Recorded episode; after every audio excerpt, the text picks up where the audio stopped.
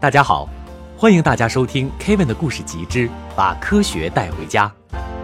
本栏目由知名科普杂志《环球科学》出品，为孩子提供最好的科学教育。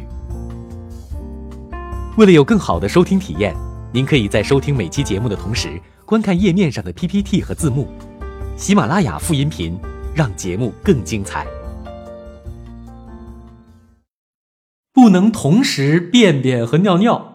你不是一个人，大朋友、小朋友们，不知道你是否注意到一个很平常，但是也很容易被忽略的现象？说起来还有些难以启齿，那我就悄悄跟你们说啊，就是一般我们在便便的时候啊，就不能尿尿；反过来也一样，尿尿的时候你就不能便便。这到底是什么设定啊？尿尿和便便为什么要这么谦让？一起手拉手出来，不是更有爱、更方便吗？对吧？实际上啊，这真不是一个巧合，我们的身体就是这么设定的，包括猫咪、狗狗、小老鼠在内的哺乳动物都有这样的设定。咱们先从便便和尿尿的原理开始说。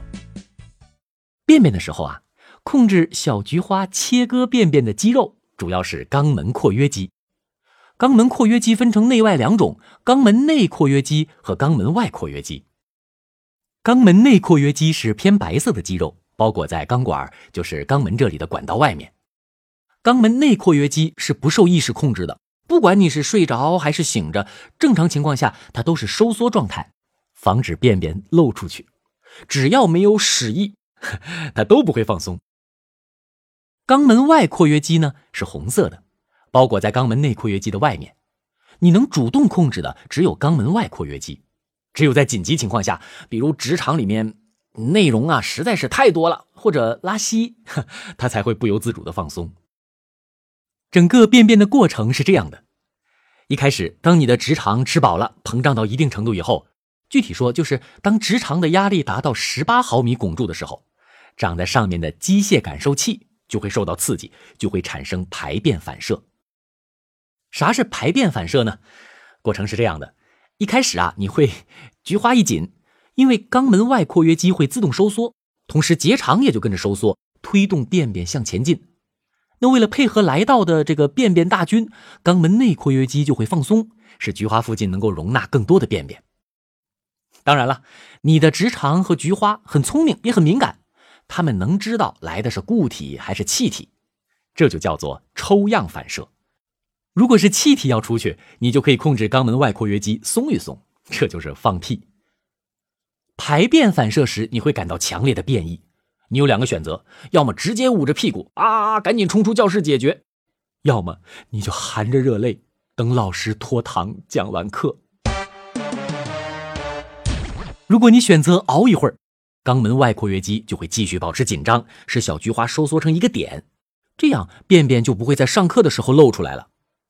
同时，耻骨直肠肌也开始收缩，直肠反向运动，把便便给收回去。这时候你就会觉得便意减弱了。然而，熬着等下课可不是轻松的事情。肛门外括约肌是一种横纹肌，最多可以持续收缩大约五十秒。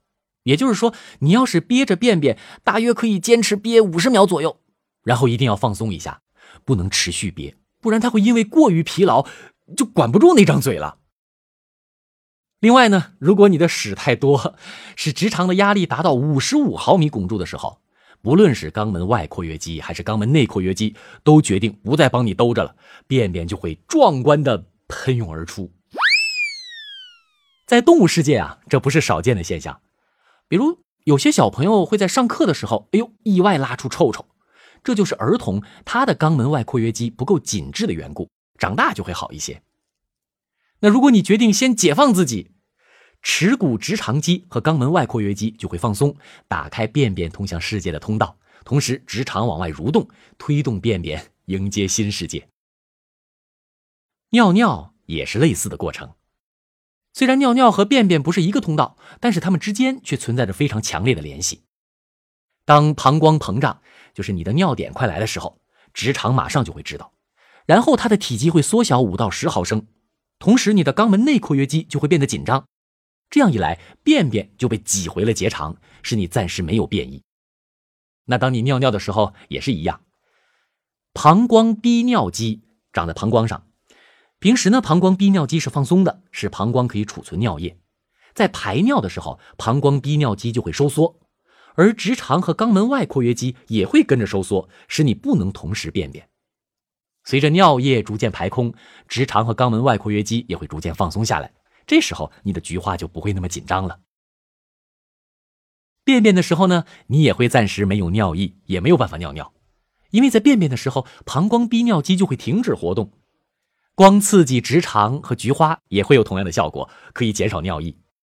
所以，你要是憋不住尿啊，正确的姿势不是捂在前面，而是应该用手指点住小菊花的穴，这样可以轻松缓解尿意。其实尿尿的时候不能便便，以及便便的时候不能尿尿，是身体的硬件设定。膀胱、尿道经常和小菊花一起活动，在医学上这叫做膀胱肛门反射以及尿道肛门反射。也就是说，膀胱或者尿道工作的时候，菊花就会皱紧；反过来，菊花大开开始工作的时候，膀胱和尿道就会消停。这些反射很有用。医生和科学家就会用它来判断一个人的神经系统以及膀胱、直肠有没有坏掉。不光人类这样，猫咪、狗狗和大鼠等许多哺乳动物都有类似的反应，它们也不能同时便便和尿尿。不信，你逼着你们家狗让它拉一个给你看看。那么，我们的身体为什么会有这样的设定呢？正常人的膀胱和尿道里几乎没有细菌，而肠道里却充满着细菌。如果你的尿路系统被细菌感染，那你可能就会生病。所以尿尿和便便不能同时进行，这样就可以防止在尿道和世界连通的时候，来自肠道的细菌进来做客。其实吧，不仅我们尿尿的时候菊花会一紧，菊花在很多情景下都会一紧。除了尿尿或者憋尿的时候，当我们打喷嚏、咳嗽或者站起来的时候，肛门外括约肌都会收缩。这是因为你打喷嚏、咳嗽或者站起来的时候，你肚子里面的压力变大了。为了防止你变成使动力人肉火箭，你的肛门外括约肌啊就会自动收缩，关紧小菊花。另外，菊花附近的皮肤被抚摸的时候，菊花也会一紧。这在医学上叫做肛门眨眼，是医生判断你神经系统是否正常的一种方法。换句话说啊，你的菊花要是不眨眼的话，那你就出问题了。那紧张的菊花什么时候能彻底休息一下呢？健康人一般在睡觉或者直肠便便含量太高的情况下，才会没有菊花主动收缩的反射。当然了，收放自如的肛门外括约肌是健康的标志之一，连英国国民保健署都说要多提肛，勤练肛门外括约肌，不然会松。经常举重、年纪太小或者年纪太大的人。肛门外括约肌都会比较松，出门前呢，最好提前定位一下公共卫生间。要是你的同学吃完饭就急着上厕所，那你要给他友善的提醒了，哎，哥们儿，你得勤练括约肌啊！